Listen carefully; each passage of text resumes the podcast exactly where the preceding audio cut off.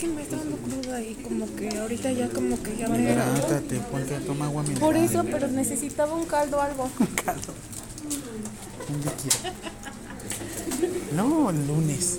¿No has escuchado de la maldición gitana? Pues ya mañana nada más pedimos. Ah, sí, es cierto, no. Tienes razón también. ¿Para qué te recuperas? Ya mejor te la sigues.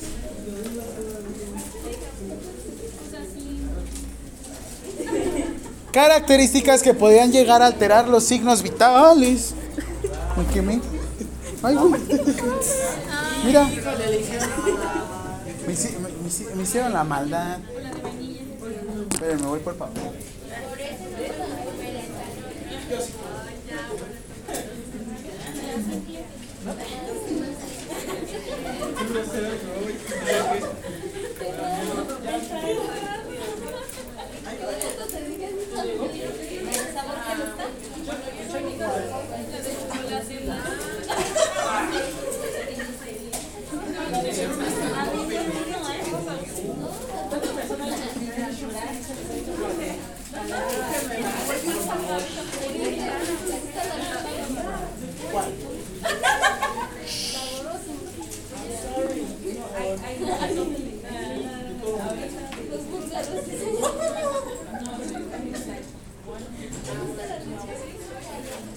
Entonces, primera pregunta. Diferencia. Entre novio y amigo. No, diferencia. Entre. No, Depende del tipo de amigo. Depende del tipo de amigo. ¿Sí? Es el de. Les presento a mi amigo. Es el de amigo. Por eso le digo, es un vas a llevar la base de amigo. datos, ¿eh? de Todas las preguntas. Es que ahí está el error. Ahorita No le es mando que te acuestas con como tu amigo. Nada más es la persona que conoces y ya. Pero necesitas su- como un grado de evolución, ¿no? Como para. No, yo soy de los que me enclocho, así es que mejor. Yo no, yo, yo. Mejor light. Sí. Yo soy de los que abrazo. Soy de los que abrazo. Ok. Diferencia entre pulso y frecuencia cardíaca.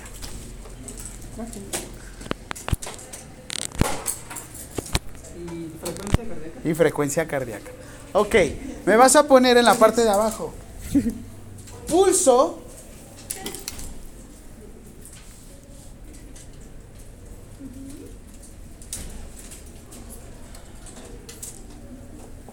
Y le vas a poner pulso, dos puntos, número de expansiones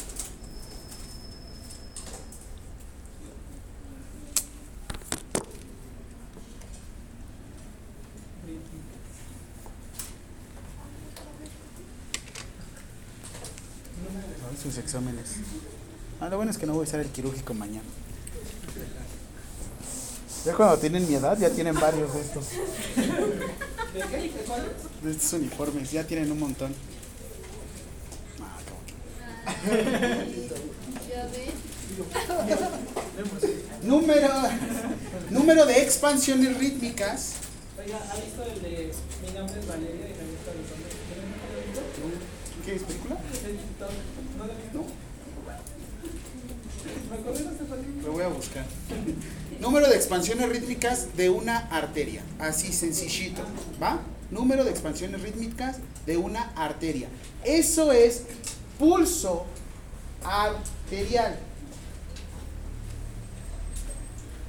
Normalmente a mis alumnos les pido que se dibujen y hacemos lo siguiente. Colocamos una flecha que va directo a su puño y van a escribir. Pónganlo con su pluma. pónganlo ahí. Pónganlo con su pluma. sí.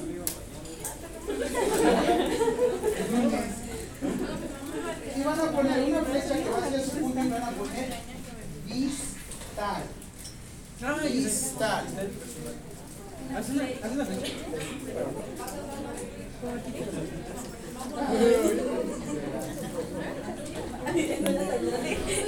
Vas a hacer una flecha.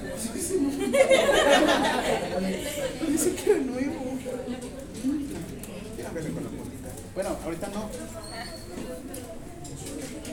Ah. Así es. Sí. Y le vas a poner, o vas a escribir, distal.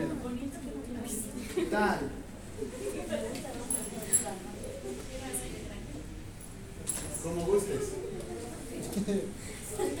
Distal. ¿Qué quiere decir esto de distal? Distancia. Distancia. Lo más alejado. ¿Alejado de qué? ¿Lo más alejado de qué? Se supone que cuál es nuestro órgano principal. Bueno. Para mí es el cerebro, pero aunque puedas tener muerte cerebral, siempre hay un músculo que va a estar funcionando. Tú vas a tener tu distal. ¿Qué va a ser? Normalmente el pulso se le va a conocer que es distal, que es lejos del corazón. ¿Qué es más lejos del corazón? Tú vas a escuchar algo que se llama frecuencia cardíaca. Primero vamos a terminar con pulso. El pulso, lo que tú vas a identificar son ciertas zonas que están lejos de tu corazón. ¿Qué quiere decir pulso? Cantidad de qué? Expansiones qué? Rítmicas. Cuando no tiene ritmo, ¿cómo se dice? Arrítmico, ¿no? Perfecto. Entonces, ahora tú vas a tener algo al revés. ¿Qué le vas a decir? Proximal. ¿Proximal a qué? Está cerca de mi corazón. Ay, qué bonito.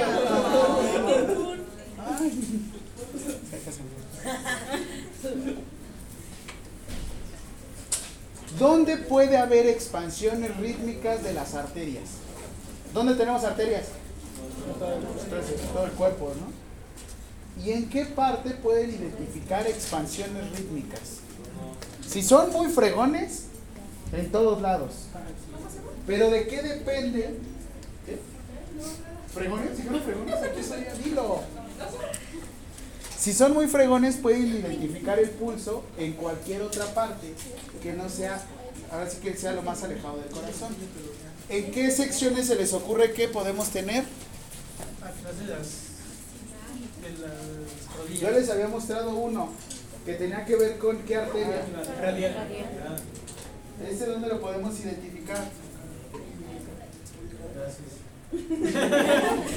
Decía ella. Basta. Ok. Sí, vas como muy lento. Con tu plumita quiero que identifiques en tu cuerpo la mayor cantidad de pulsos. Tú solo, no que alguien más te Mi novio me ha encontrado varios. No, eso no. ¿no? Pues busca partes de tu pulso. Donde lo encuentres lo vas a marcar con una X. Ahorita. No, acá. No a a.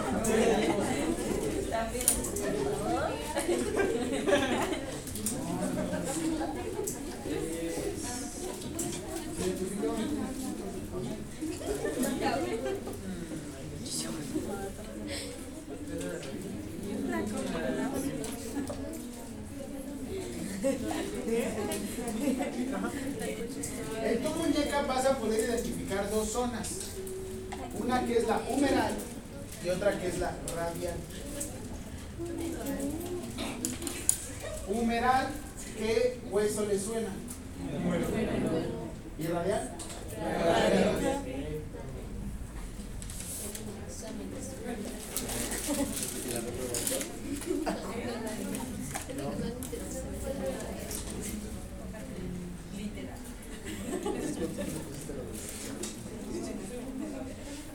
¿Alguien no se encuentra su pulso?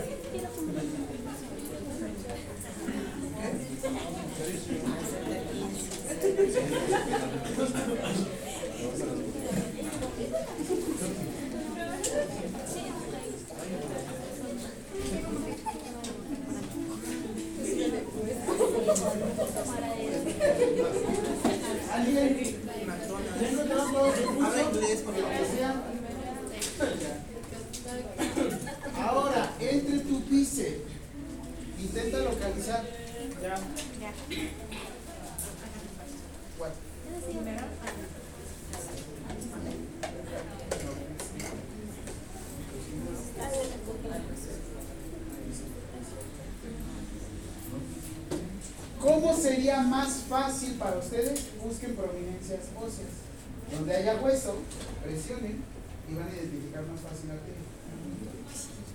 Así les va a tocar con gente que tiene grandes cantidades de adiposidad. Como dicen, es una persona que se avienta con gran cantidad de adiposidad sobre una estructura tubular. Como gorda en Porque ¿qué aprendimos de decirle gorda a una persona? Etiquetas. Que son etiquetas. El que le faltó tiempo de explicar ese día. ¿Yo qué? Así va el tema. No, Pero se fueron de tema. Ah, sí, ya empezaron a hablar ahí. Ah, eh, y al le hablaron feo y le sacaron la lengua a mi hijo. yo. ¿Dudas?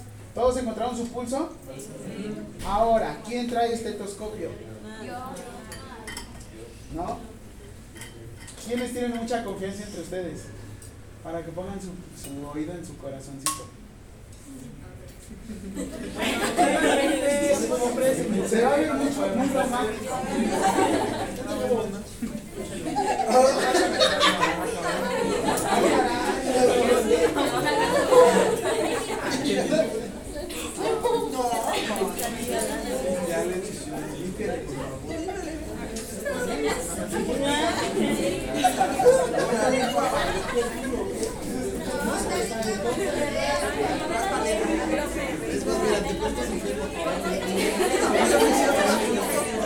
Esto genera contacto entre sus compañeros. Es un vínculo.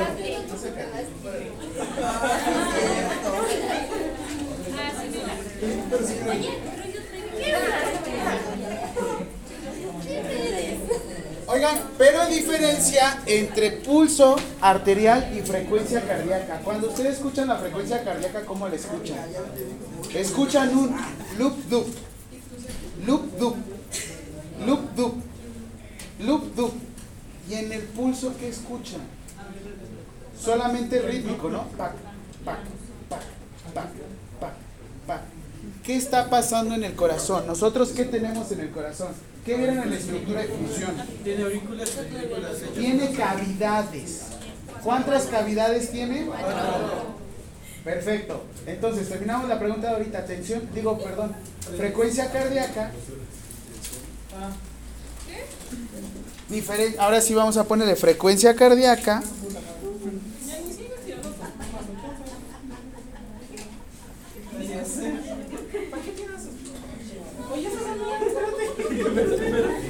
Está tirando las mías también.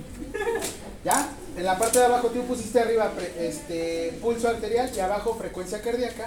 Frecuencia cardíaca vas a poner número de latidos, número de latidos del corazón número de latidos del corazón en un minuto.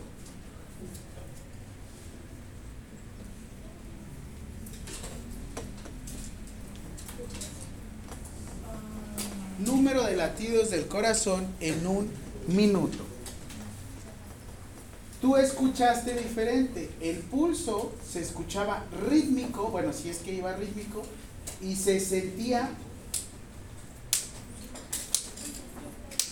Y la frecuencia cardíaca que llegaste a escuchar, tú la identificabas con un sonido como te decía, loop, du, loop, du, loop, du. Normalmente a nosotros nos enseñan, o bueno, a mí me enseñaron en, la, en Kinder Guillo, que las aurículas, o bueno, entraba la sangre a las aurículas y posterior pasaba a los ventrículos. Y se escuchaba el famoso loop, du, loop, du. Nosotros tenemos una prueba que lo que medimos en el corazón es la actividad eléctrica. ¿Saben cómo se llama esa prueba? Electrocardiograma. El electrocardiograma nos ayuda a identificar la actividad eléctrica del corazón. Entonces, el corazón necesita sangre y también necesita impulsos eléctricos hay una situación en la cual el corazón se puede llegar a descoordinar. Ustedes van a ver, como les decía, aurícula, ventrículo, aurícula, ventrículo, aurícula, ventrículo.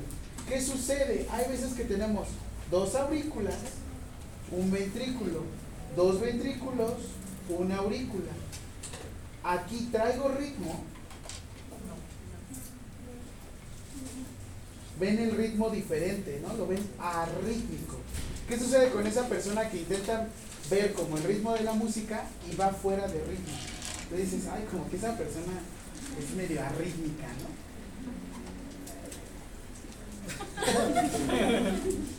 Mal bailo. No, es que yo calor, entonces bailó muy bien. Eso que no le eche ganas. Échale ganas. Le recuerdo que a la mayoría ya nos pagaban, así que podemos Ah, darle. ya me gasté el dinero. De un trabajo. Lo recupero. Entonces, la actividad eléctrica del corazón. Necesitamos uno, el impulso cardíaco y la cantidad de volumen de sangre. Vimos en la, en la clase pasada que nosotros tenemos aproximadamente entre 4.5 litros hasta 6 litros dependiendo de la persona. Ok, yo te puse este ejemplo. Cantidad de sangre que tenemos en el cuerpo humano, le voy a poner 5000 mililitros. Saca tu calculadora.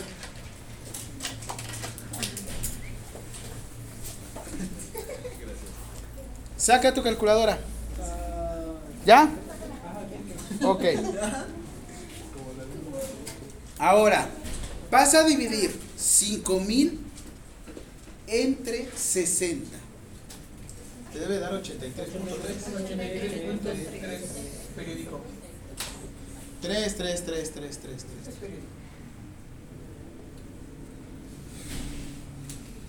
¿Qué quiero dar a entender con esto? Que tu corazón, cada vez que se contrae, que la contracción del corazón, ¿cómo se llama? Sis. Sistole y de, y, Asístole. no. Asístole. asístole. Asístole es otro business. ¿Va?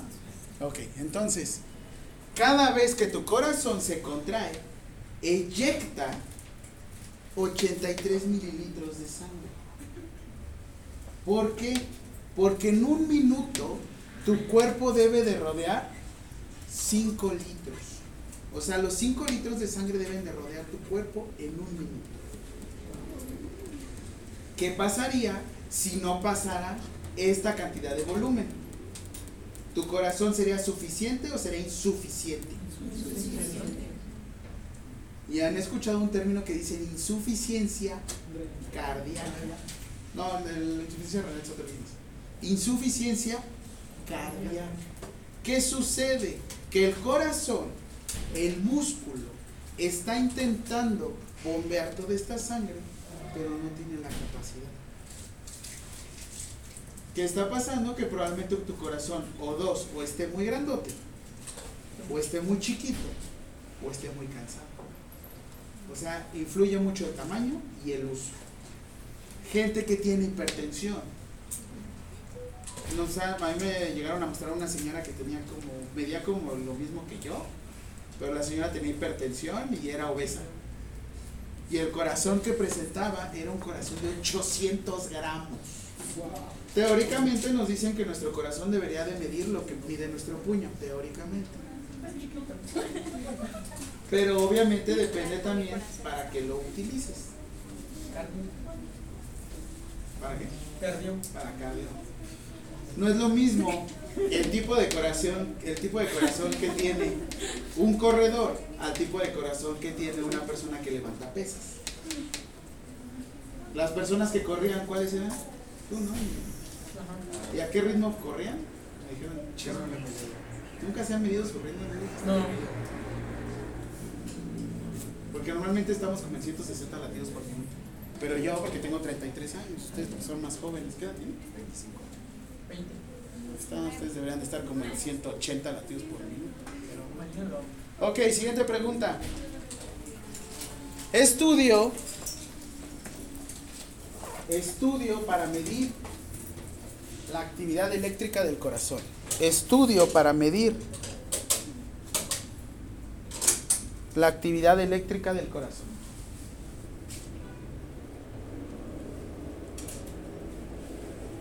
Respuesta.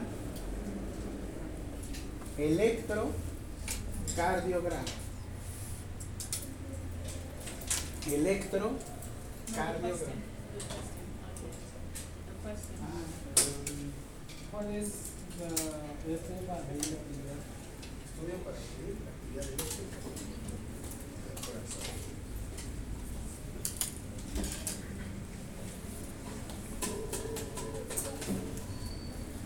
Para realizar esta medición ustedes utilizan unos electrodos que se van colocando de manera estratégica para saber cómo está la actividad eléctrica del corazón.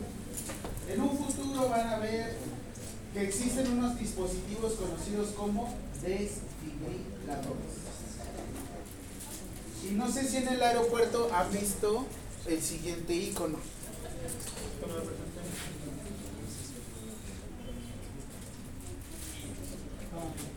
Bueno, es un rayito, se supone si no, eh, tienen las siguientes.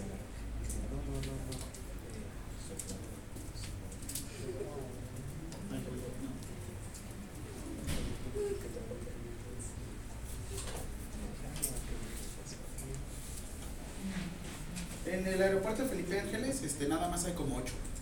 Y en el aeropuerto de la Ciudad de México hay siete. ¿Alguien ha visto eso? ¿Qué es? Ah, sí. ¿Qué son? No, nunca. Siguiente pregunta. No, pero no, no, no he visto. pero Ok. nunca me dio curiosidad. Vas a ponerle situación. Situación. ¿Preguntar? Sí. Situación. Mira.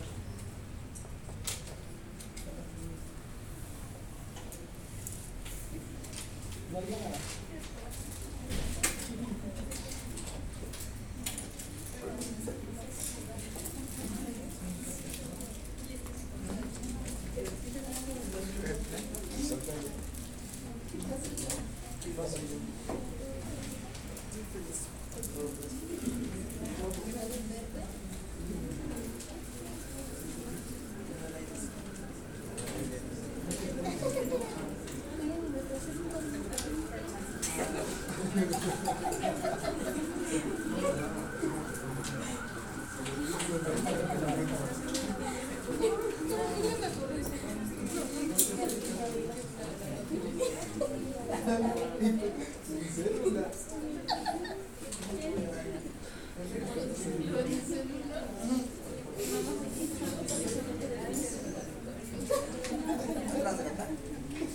¿Qué, qué, qué les dije? Situación en la que se descoordina, en la que se descoordina el corazón. Conecta mi teléfono, ¿no? Toma. ¿Mandé? Libre. Dios. Situación en la que se descoordina el corazón. Dos puntos. Y vas a poner fibrilación. ¿Cómo se escribe de esta forma?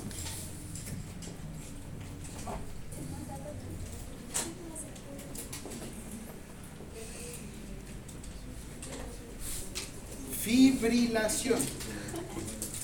Ay, ni se ve ya. Fibrilación. Ahorita lo escribo acá. Hasta la cara es la mejor. Sí, sí.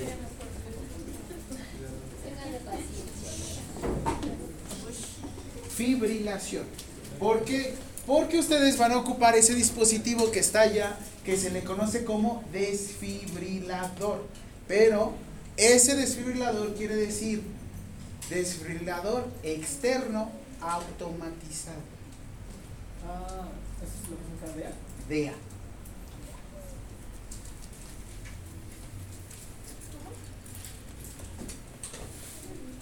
Automatic External Defibrillator, defibrillator o desfibrilador externo automatizado. ¿Qué te hace esta maravilla de aparato? Cuando pasa una situación de urgencia o emergencia, los primeros auxilios, ahora sí que la primera, los primeros auxilios es la primera atención que den en una situación de urgencia emergencia. Ya después van a ver lo que es una urgencia y una emergencia, pero grosso modo, el que necesita atención es una emergencia. Pero bueno, la persona va a estar desplomada en el suelo, tú llegas con tu aparatito, lo vas a colocar al lado de la persona y vas a colocar los electrodos. El corazón lo debes de dejar libre, colocas un electrodo en el abdomen y el otro lo vas a colocar en el pecho. ¿Qué va a pasar? El desfibrilador externo automatizado te va a empezar a medir la frecuencia cardíaca de la persona, va a medir la actividad eléctrica del corazón. Cuando tú lo presionas dice desfibrilador encendido. Si es que no está en inglés o está en español. Y empieza midiendo frecuencia cardíaca. Este aparato te va a decir si es necesario o no es necesario otorgar una desfibrilación. Porque cuando ya te toca, por ejemplo, los- el tipo de certificaciones que yo tengo, la este, Advanced Cardiovascular Life Support, ay, ¿cómo está en español? Soporte cardiovascular avanzado. Hola, profe. Buenas tardes. ¿Me podrá permitir a unos alumnos? Materias en línea. Sí, Martínez Novelo, Celis Cruz, Valeria, Silas Mendoza María, Luis Miranda Naomi, Mira Velar Sara, Abelardo. Álvaro Osoyo Esther y Sánchez Monroe Laura. Sí, les fue la única. Ah, ya. Gracias. Pasen de este lado. ¿Nada más? ¿Ustedes? No, no. Ah, de hablar. ¿Qué le está diciendo?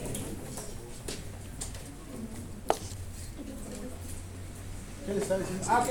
El desfibrilador, en cuando tú lo conectas, te dice si es necesario desfibrilar o no es necesario desfibrilar. Cuando ya tienes estas certificaciones, depende del peso de la persona, tú tienes un desfibrilador, pero es manual.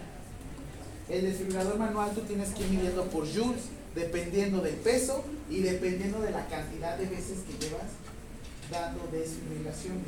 ¿Qué sucede con la desfibrilación? El corazón está, digamos, como loco, ¿no? Lo que haces con el desfibrilador es un botón de reinicio. Pasa local. ¿Mande? Local. El corazón está como loco. Lo desfibrilas y le das, el, como dices, un zape, un botón de reinicio. pa.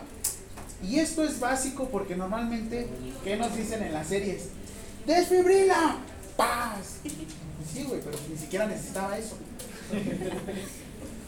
¿Qué es lo que necesitaba? Volver a activar la bomba del corazón. ¿Y cómo activas la bomba? Con compresiones. De hecho, miren, rápido les muestro.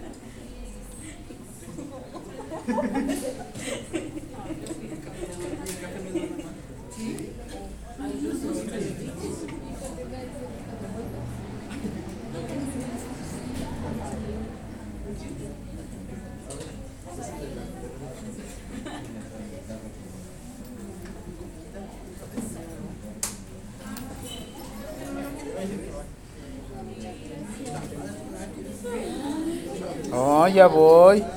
Qué flojera.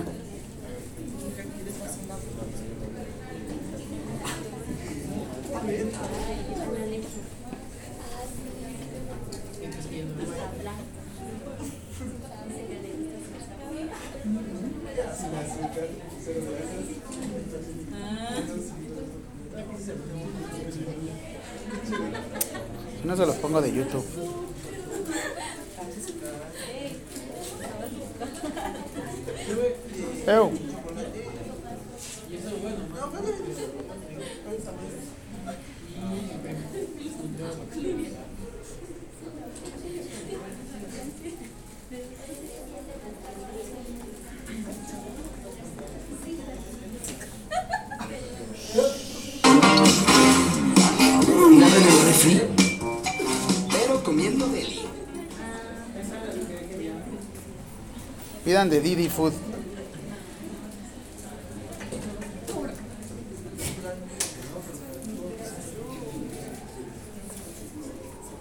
Ok. Y la- ya habíamos hecho una pregunta que decía cantidad de veces que late el corazón en 24 horas. Ah, sacamos la, la relación. Ok, entonces pónganle. Cantidad de veces que late el corazón en un día.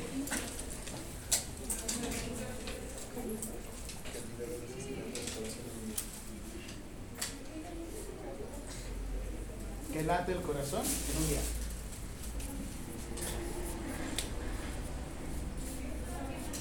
Y vas a empezar en tu cuadernito de, de izquierda a derecha. Le vas a poner 60 veces por minuto.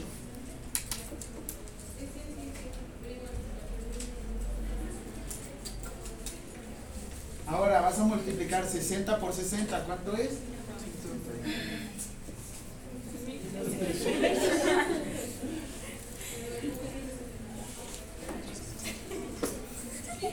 Tres mil seiscientos por hora.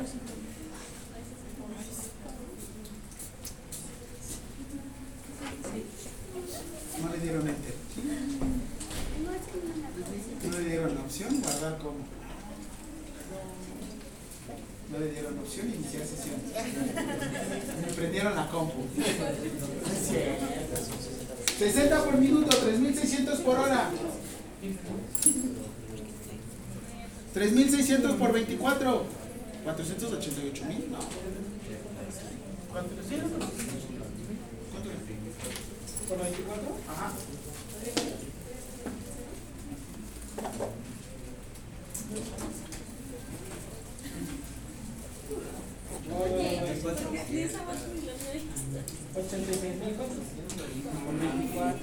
Gracias.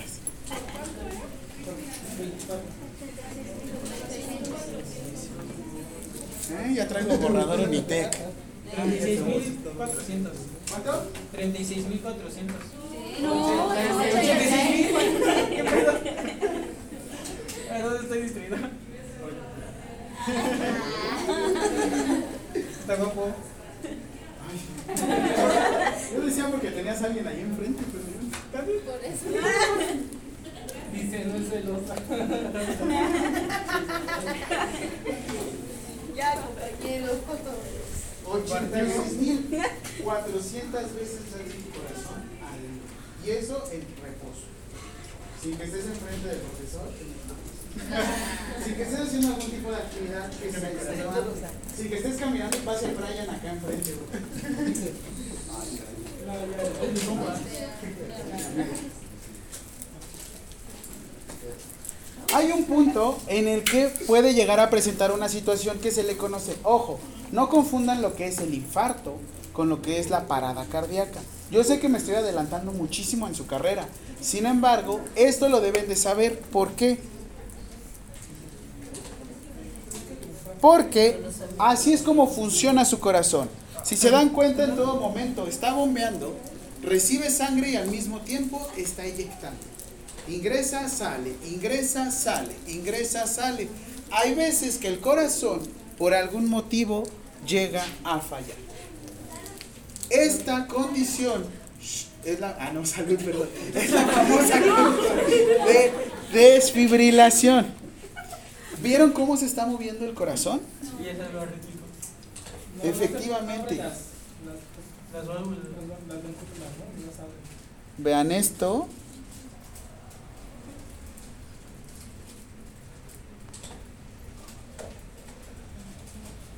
Ahí se mueve de manera rítmica. Pum, pum. Ahí que empieza a suceder. Se empieza a descoordinar. ¿Ven esa descoordinación? En esa descoordinación es donde nosotros aplicamos la terapia de choque, conocida como desfibrilación. Al momento de aplicar la terapia de choque, reinicias el corazón. Una vez que reinicias el corazón, lo que tú tienes que hacer es volverlo a activar. ¿Y cómo lo vuelves a activar? Le hablas bonito, "Ven, mi amor, levántate, mi cielo. ¿Cómo lo vas a activar? Tú debes de presionar en el centro del pecho y vas a identificar, vas a poner donde te encuentres específicamente en tu este, manzanita de Adán, en este caso en tu cartílago cricoideo, lo vas a tocar y vas a empezar a desplazarte con tu dedo. Suave, suave, suave, suave, duro, duro, duro, duro. ¿Sí se acordaron, no? Suave, suave, duro, duro, duro. En esta zona se le conoce como mediastino. En el mediastino es donde se protege completamente el corazón y vas a hacer una compresión. ¿Cuál es la ventaja que tienen las mujeres? Que en cuanto las recuestas, las mamas se separan. Normalmente decíamos antes, entre los entre los pezones, pero pues no todos tenemos los pezones a la misma altura. No, es en serio. Porque si te vas anatómicamente a los pezones, ¿qué sucede con las mujeres que no tienen los, los pezones a la misma altura? A mí me ha tocado que... No, no, es- no, Perdón. Ya, ok. Lo que haces es, vas a colocar en el centro y vas a empezar a hacer compresiones. En este caso, tu corazón, si te das cuenta, ahí está completamente parado. ¿Qué estás haciendo? Tú estás supliendo la función autónoma. Ya las compresiones eso lo tienen que aprender después, pero en este caso, esto se le conoce como reanimación cardio reanimación cardiopulmonar. No es resucitación. No es resucitación. La única persona que ha resucitado entre los vivos, para, digo, entre los muertos para estar entre nosotros es Goku. Ya, soy testigo de Goku.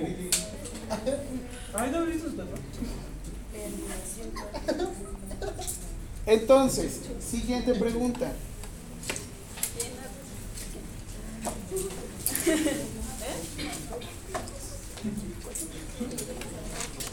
Movimiento para resta movimiento para restaurar. Movimiento para restaurar.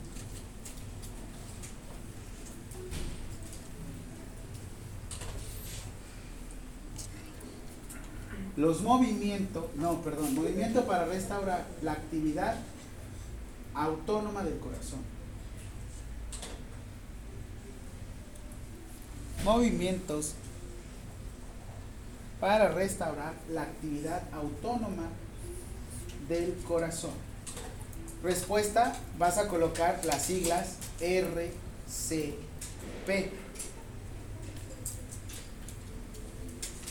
Igual a reanimación cardiopulmonar.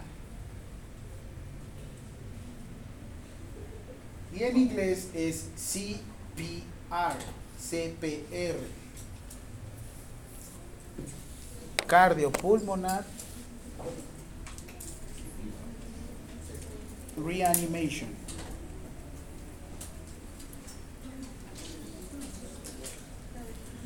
¿Cuáles son los valores que vamos a tener entonces en pulso y en frecuencia cardíaca?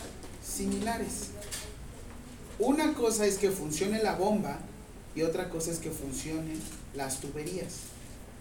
Mi pregunta ahora es, ¿Es posible que funcione la bomba, pero las tuberías no funcionen? Es función, es, es este, se puede llegar a presentar que las tuberías funcionen, pero la bomba no funcione. También. Pero ahora, si no funciona la bomba desde un principio, ¿puedes sentir pulso en las tuberías? Está complicado, ¿no? Ya esto ya fue muy específico. ¿Qué sucede cuando ustedes están haciendo reanimación cardiopulmonar? ¿Te ha tocado alguna situación de reanimación cardiopulmonar? Cuando estás haciendo reanimación cardiopulmonar, tú no puedes detectar el pulso. O sea, sí lo puedes hacer, pero no se recomienda. Porque como tú estás supliendo la función del corazón, en cuando tú no, en cuando tú detectas el pulso, es un pulso conocido como pulso respiratorio. O sea, como que piensas que. Piensas que es el pulso que está presentando la persona, cuando en realidad es el que tú estás generando. Y es súper común este error al momento de iniciar en los primeros auxilios. A mí me llegaba a pasar. Tenemos pulso, paren. Ay, voy a ir a residual, síganle. Por eso se maneja lo que se llama algoritmo. Pero ¿qué creen? Los valores que nosotros manejamos es de 60 a 100 latidos por minuto. Más menos. Yo les voy a presentar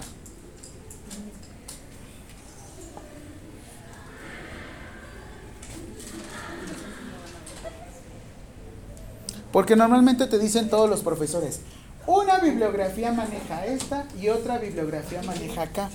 No, yo algo más sencillo.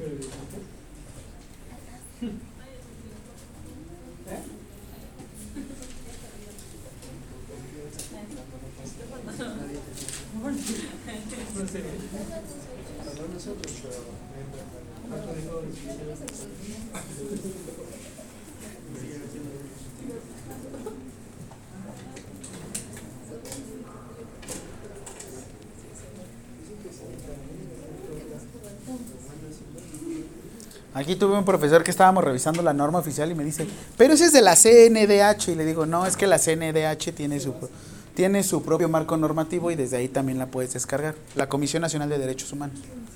O sea, si alguna vez van a buscar alguna norma oficial mexicana, si a ustedes les aparece .org o .gov, adelante, es sin tema, desde ahí lo pueden escuchar.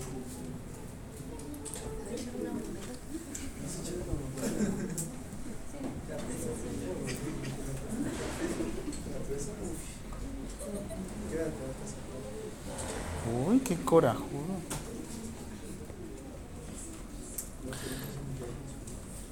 Por un peso no paramos.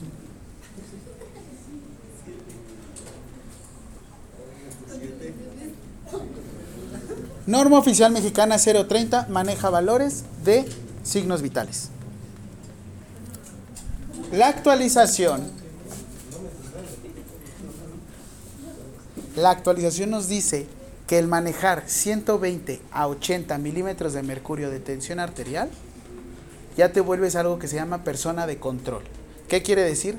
Que te tienes que estar revisando tu tensión arterial constantemente. 120-80. Porque de hecho es lo que estábamos hablando con, con, mis, con mis alumnos de adulto, de adulto mayor. Te dice que llegando a 120, más o menos 120-80, tú eres una persona que estás en algo que se llama prevención. En prevención quiere decir que debes de estarle ya poniendo atención a las personas. ¿Y qué es lo que nos dice normalmente en la escuela cuando estamos 120-80? ¿Qué es? Lo habitual, ¿no? La palabra normal intente retirárselo, que digan que es como lo habitual. ¿Y qué creen? La norma te dice que ya no. Sobre todo gente que llegamos a consumir grandes cantidades de café o los que llegan a fumar. ¿Qué pasa por aquí? Buenas noches. ¿Me permite dar información a los alumnos? Claro, Te robo unos minutitos. Ay, que lleno. Buenas noches, chicos, ¿cómo están? Ay, sí, ¿de verdad? Están ¿Cómo bien cansados. Ay, no cambien. Soy su tutora, no me acuerdo. No me acuerdo. Muchos. Sí, sí soy su tutora. Ay, qué bueno que ustedes me reconocieron.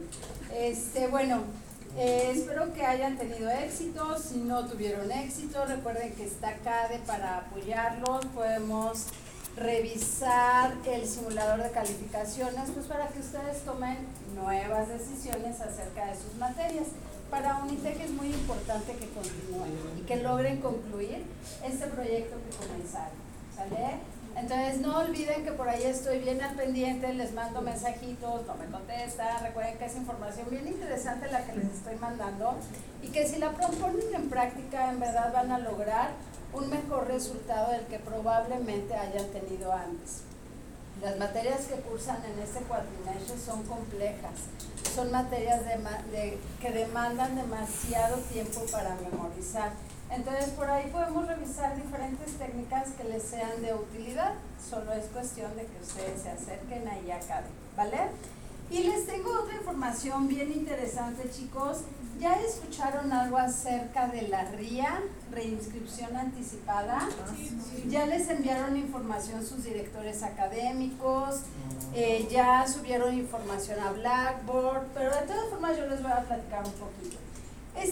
Esta reinscripción anticipada es una forma de apoyo que también les ofrece Unitec en este interés de que ustedes logren concluir este proyecto. ¿En qué consiste la RIA? Cuando ustedes se van a reinscribir para el siguiente cuatrimestre, van a hacer dos pagos. El primero es el de su incorporación a la SEP. Estos dos pagos los van a hacer cada cuatrimestre. Entonces van a pagar 800 pesos que es incorporación a SEP y posteriormente van a pagar 1.200 pesos que es su seguro de protección escolar.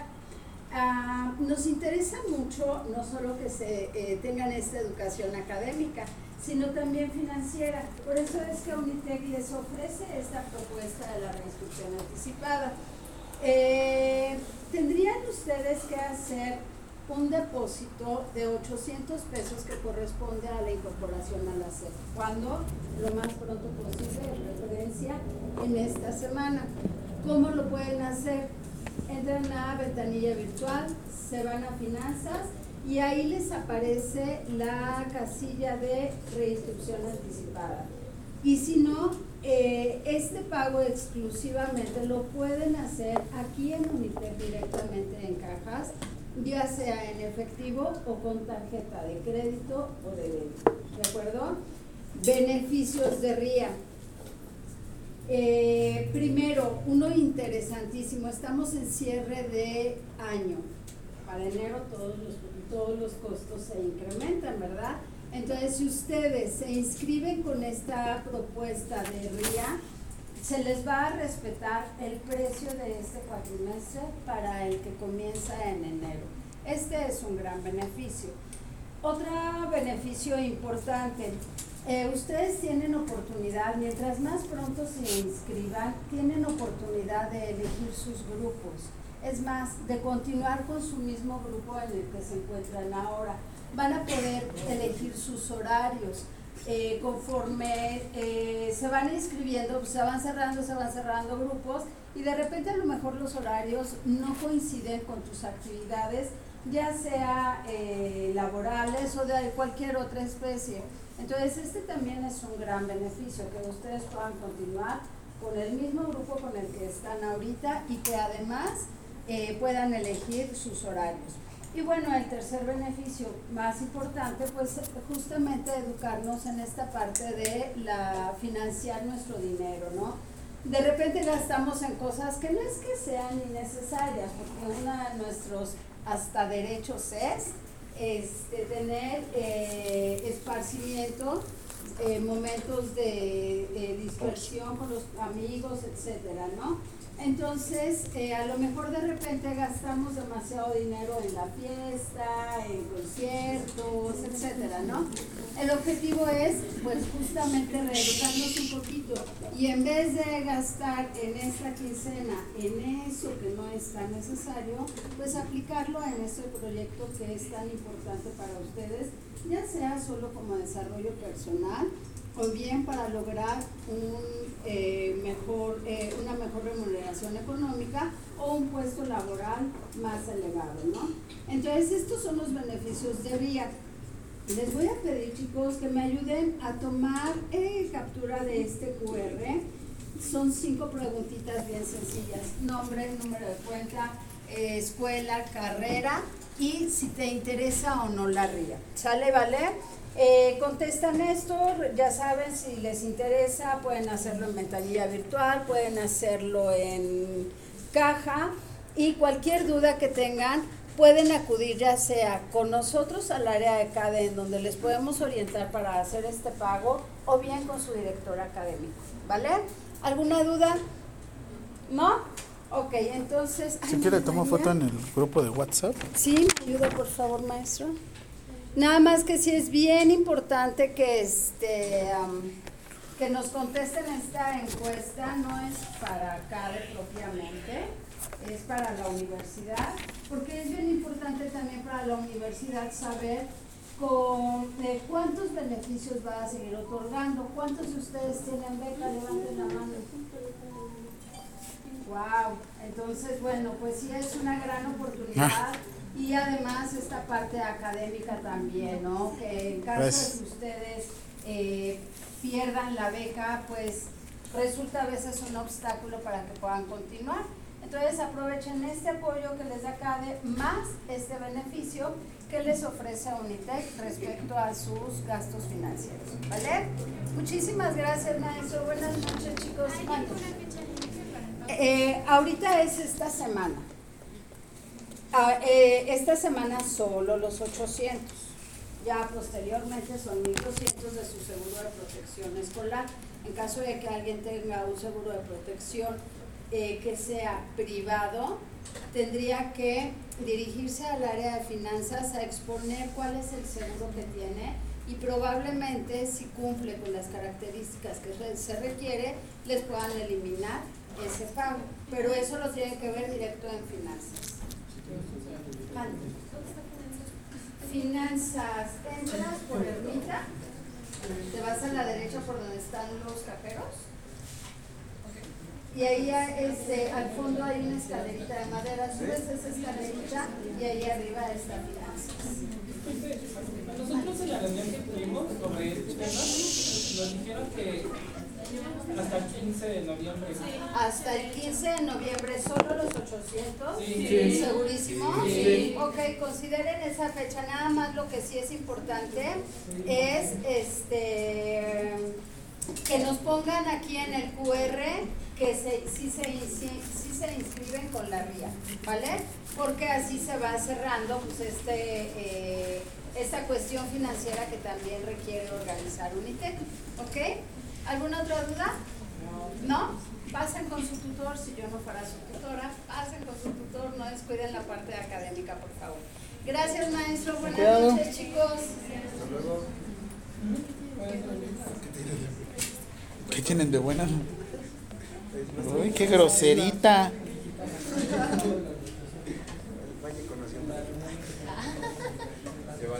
Sí, se ve que tampoco tienes corazón, así es que voy a ser buena enfermera.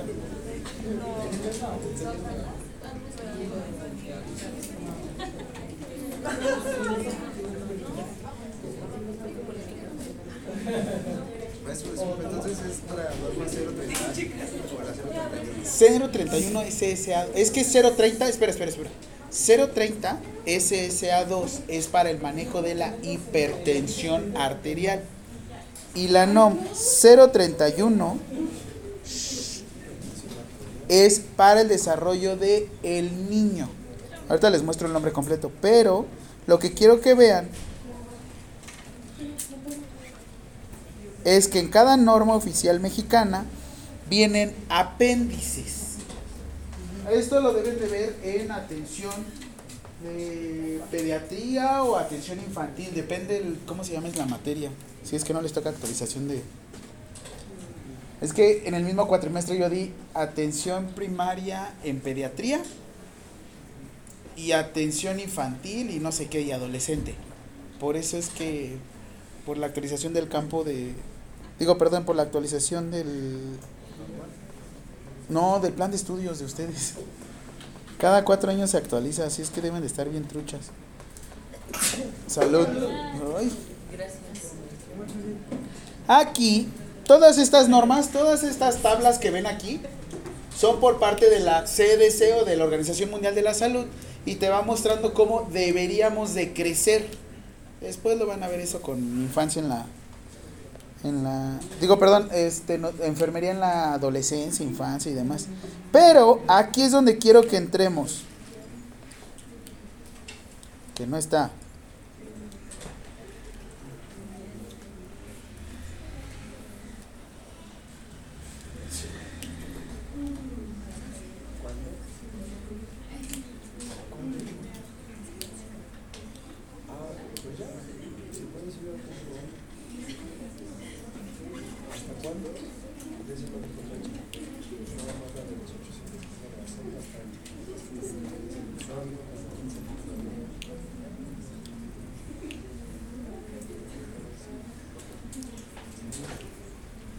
Ojo con esto, cada profesor les va a decir, depende de la bibliografía, es donde vienen los signos vitales.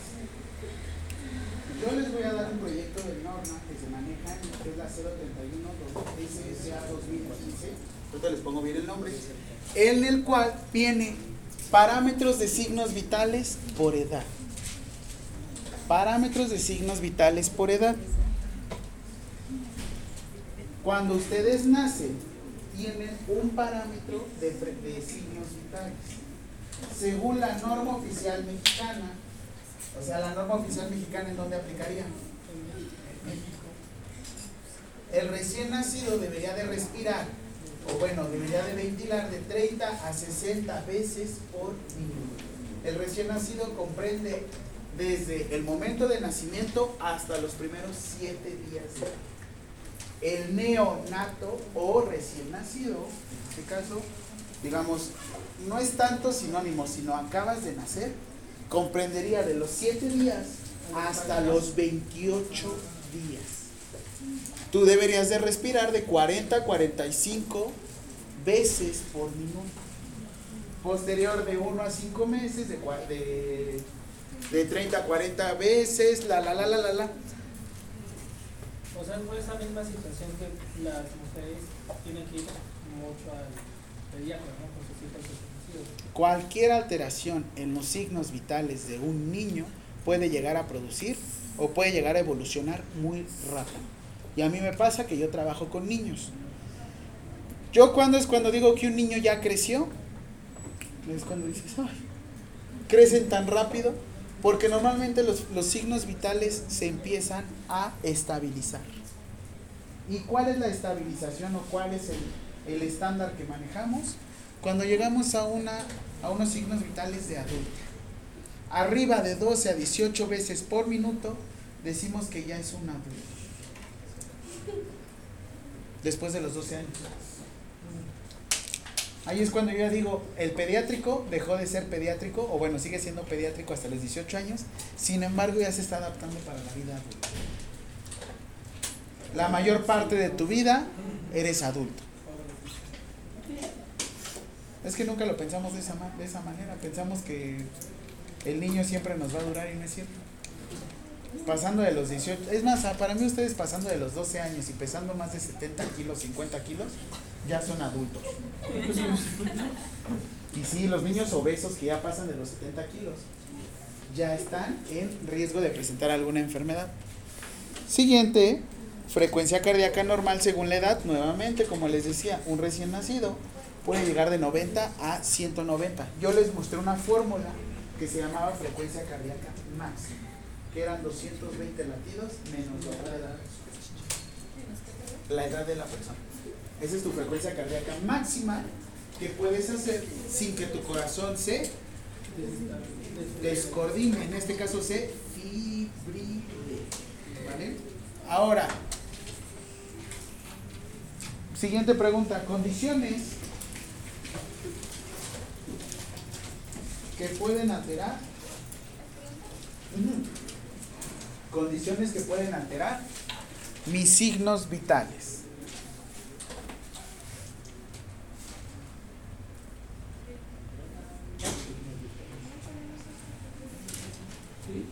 Sí, ya la tienen desde la... uf, por lo menos desde hace dos semanas. ¿Y qué condiciones son? Sexo, sí, por favor, ¿qué más? Edad. Estado civil, no, el estado civil no. Estás casado y... Ácido de las hormonas, sí, embarazo, medicamentos, nacional, ejercicio. Sí, eso los había dado. Vuelvan a colocar.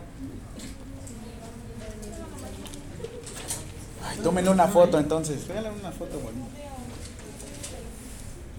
Ay, güey, ¿por qué no me dijeron que se ve feo?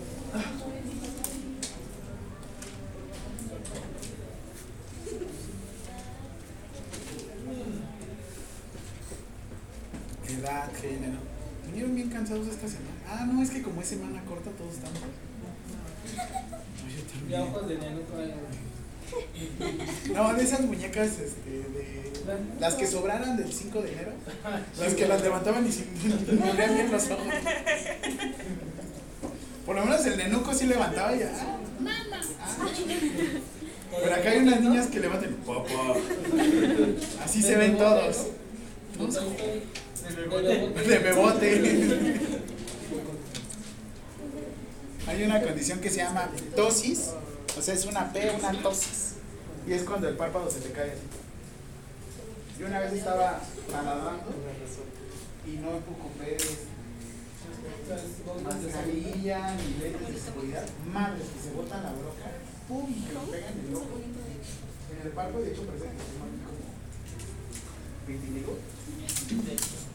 Y este, de buena casualidad trabajé en una clínica de oftalmología y estuve a dos de pegarme en el motor ocular externo. O sea, mi ojo iba a estar así.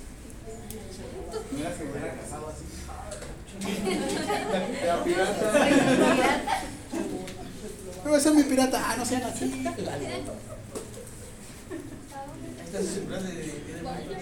Sí, todo, todo el tiempo acá, sí. Si hubiera sido el mejor este apodo de toda la vida, ¿eh? el pirata. Habla, háblame de este lado porque de este no te veo. Oigan, grosso modo entonces, ya sabemos la diferencia entre pulso y frecuencia cardíaca. ¿Cuál es la diferencia? Es que me encanta porque parece "Ah, más o menos. Entonces, uno es central y el otro es. Uno tiene ritmo como poc, poc, poc, poc, poc. Y el otro dub. En el Tórtora sí lo maneja el famoso dub. ¿Ya lo leyeron? ¿No? Vamos a la sección de cardiovascular y así lo maneja. Loop dub. Ah, ya, siguiente pregunta. Cantidad de veces que eyecta el corazón sangre. ¿O ya estaba esa pregunta? Pues ya agreguen la cantidad de sangre. Cantidad de sangre. Y va a estar escrita como licenciado, ¿eh? Cantidad de sangre que eyecta. Eyecta. ¿Cómo eyecta? ¿Alguien ha visto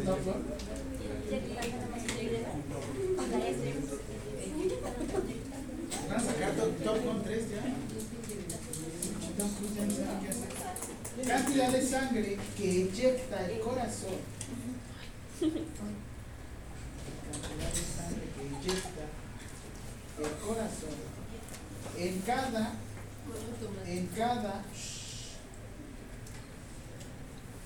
contracción, y vas a abrir paréntesis y pones sístole.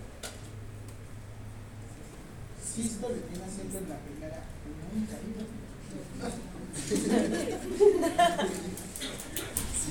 Cierra el paréntesis, sístole.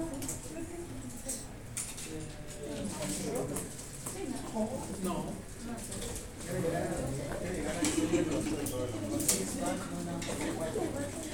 ¿Ya? Y me haces mi operación que te dejé ayer la 5000 mililitros entre 60, ¿qué quiere decir 60? Los cantidad de veces que late el corazón, ¿no? ¿En cuánto te da?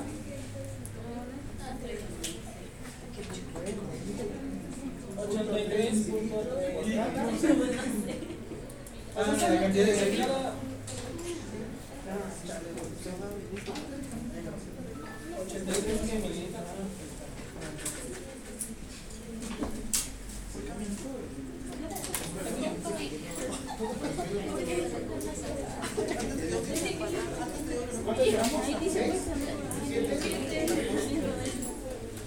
Siguiente pregunta. ¿Cómo se le conoce a la contracción y relajación del corazón? ¿Cómo se le conoce a la contracción y relajación del corazón? Sí, ve. Brahms. A la contracción. Y a la relajación del corazón. Y a la relajación del corazón. ¿Cómo se le conoce? Siempre te escucho con así me acuerdo de la canción de Top Ah, no, pero sería más como de frecuencia respiratoria. Hoy estoy viendo la de Gen V, la del mundo de The Voice. Está- ¿Y no visto Sin City o Watchmen? Ah, es el mejor eso. ¿Sí? Es que el urólogo sí me dijo, oye, ¿qué escena la de la tercera temporada? De la de The Voice. El güey se mete por, por la uretra y de repente pierde los poderes y se expande y ¡uh! Sístole, respuesta, sístole y diástole. Sístole y diástole.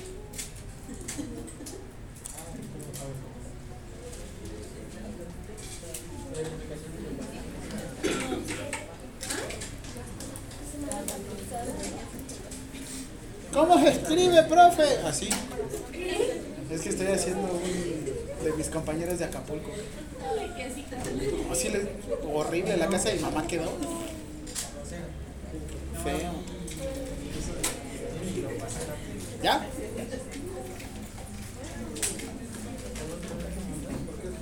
Siguiente pregunta, tipos de circulación.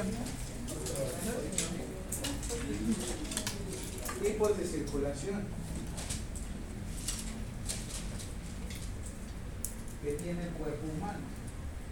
Circulación de periférico. Tipos de circulación que presenta el cuerpo humano.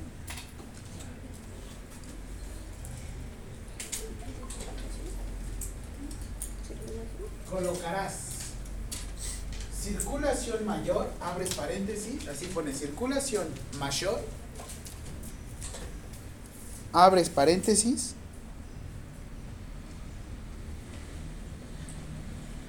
y vas a pon- colocar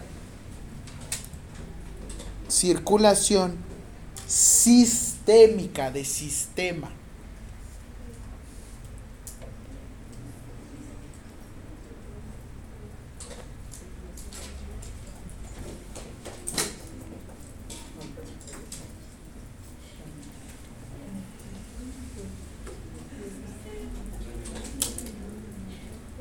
Ah, este es del tórtora. ¿Qué?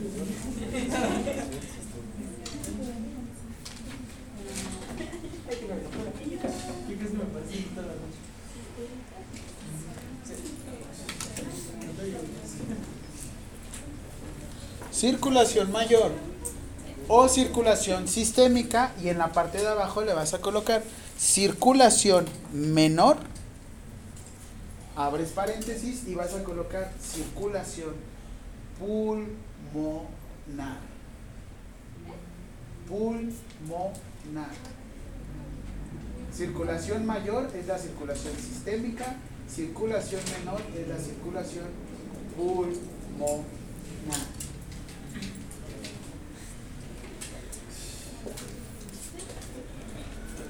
Les dije a mis alumnos de estilos de vida y salud, cambian las reglas, un tiro y, y pasan con 10. Pero de uno por uno, porque todos se dejan. Acá en el suelo y todo. ¿Cuándo fue que se pelearon los del Atlas y del Querétaro? ¿Ya hace un año, dos años? ¿Sí? Ay, no mames. Que hasta los desnudaban, ¿no?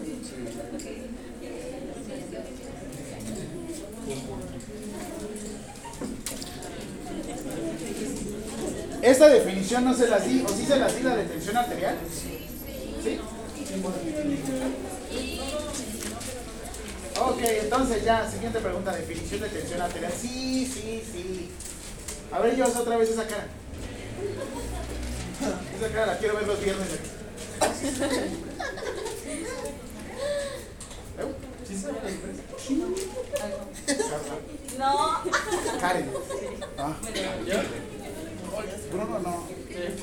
Es que voy, poco a poco. Bruno. Sí voy, de vez en cuando así como que de repente tengo destellos así. Obviamente así. Es que no, nunca voy a pronunciar su apellido. ¿Cómo se pronuncia? Ah, qué. Hasta yo lo evitaba. Es como decirle mi amor y cariño. Oye, ¿sabes que su nombre está difícil? ¿Qué pasó, mi amor? O sabes que la vas a regar y mejor le dices a todos mi amor y a todos. Cuando La verdad es que se encuentra muy fácil, ¿verdad? Se encuentra muy fácil, ¿verdad? Demasiado. ¿Por qué será? Ay, no. Por eso, por eso no intento nada con nadie.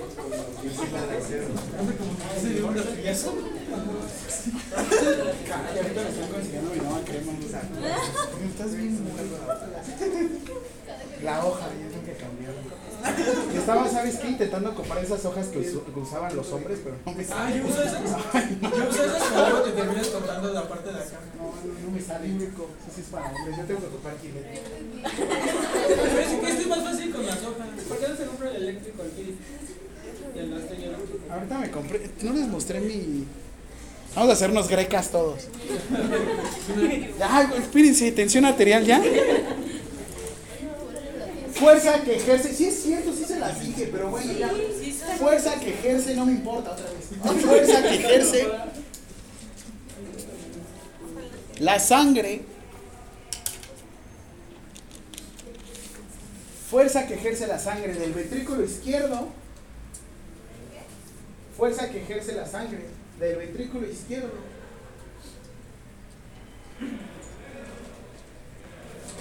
A las arterias.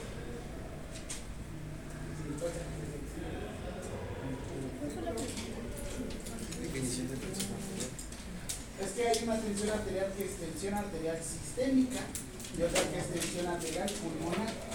La pulmonar no es tan fácil de medir porque necesitas algo que se llama cánula de Gans-Swans, pero eso tienes que entrar directamente al corazón y bla, bla, bla. La que nosotros medimos es la tensión arterial sistémica o de la circulación mayor o sistémica.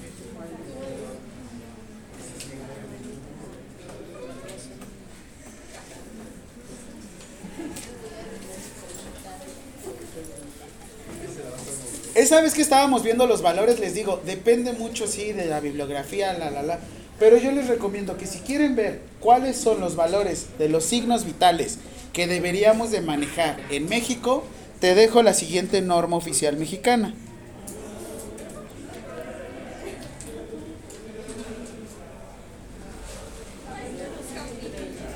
Vas a buscar la norma oficial mexicana 031 SSA.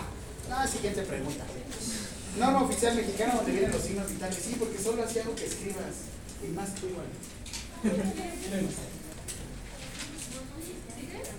Norma oficial mexicana.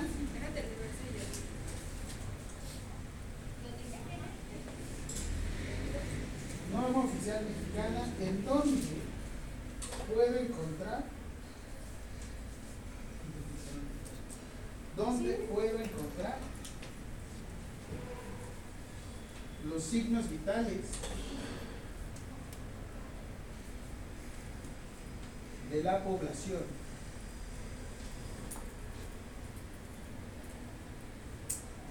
mexicana. Respuesta y la vas a buscar de esta forma. No. Le hago un zoom.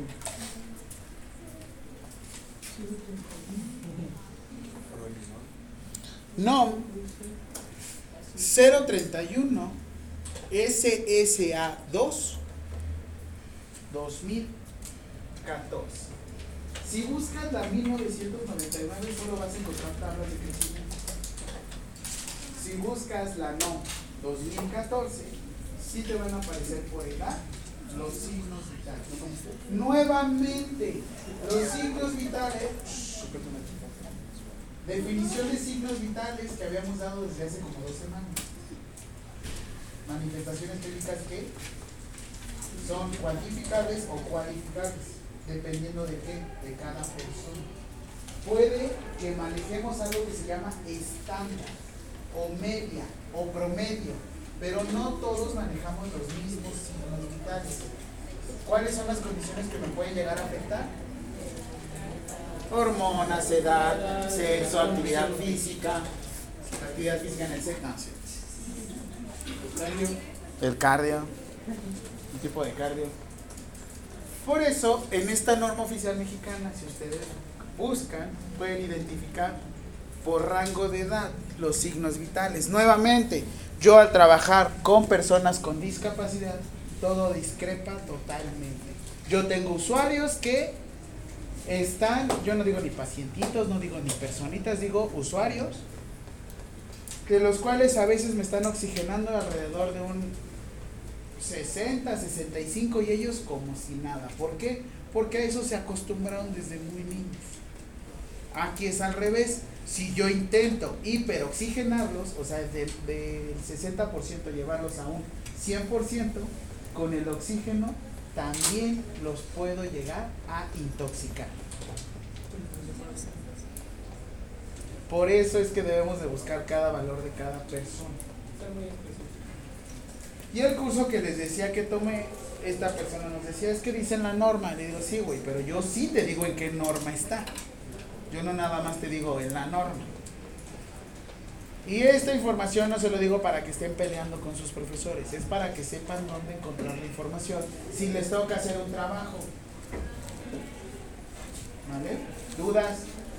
Paso a firmar. ¿Y quién tiene duda de calificación? Y el tuyo no te lo califiqué. Ay, pues fue un fin de semana pesado. Tenía que tomar.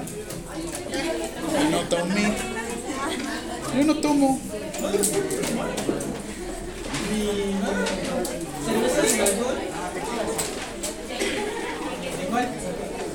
Ah, y también te falta, ¿eh? Acuérdame. Si no tienes ninguna situación conmigo, órale, aguanta le da la forma. Estás quitando oxígeno. Huele raro. Se me cayó.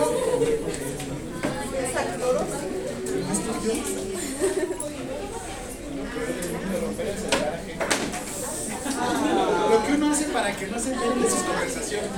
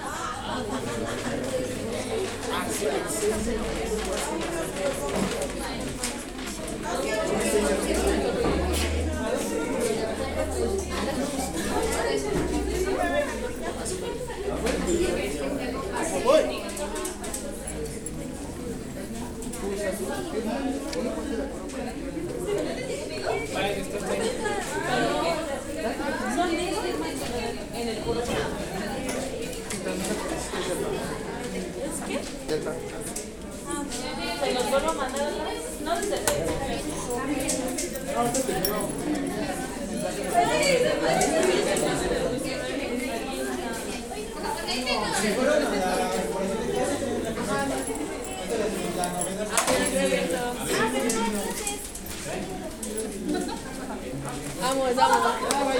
Vamos a llorar. Ustedes no, ellos. Para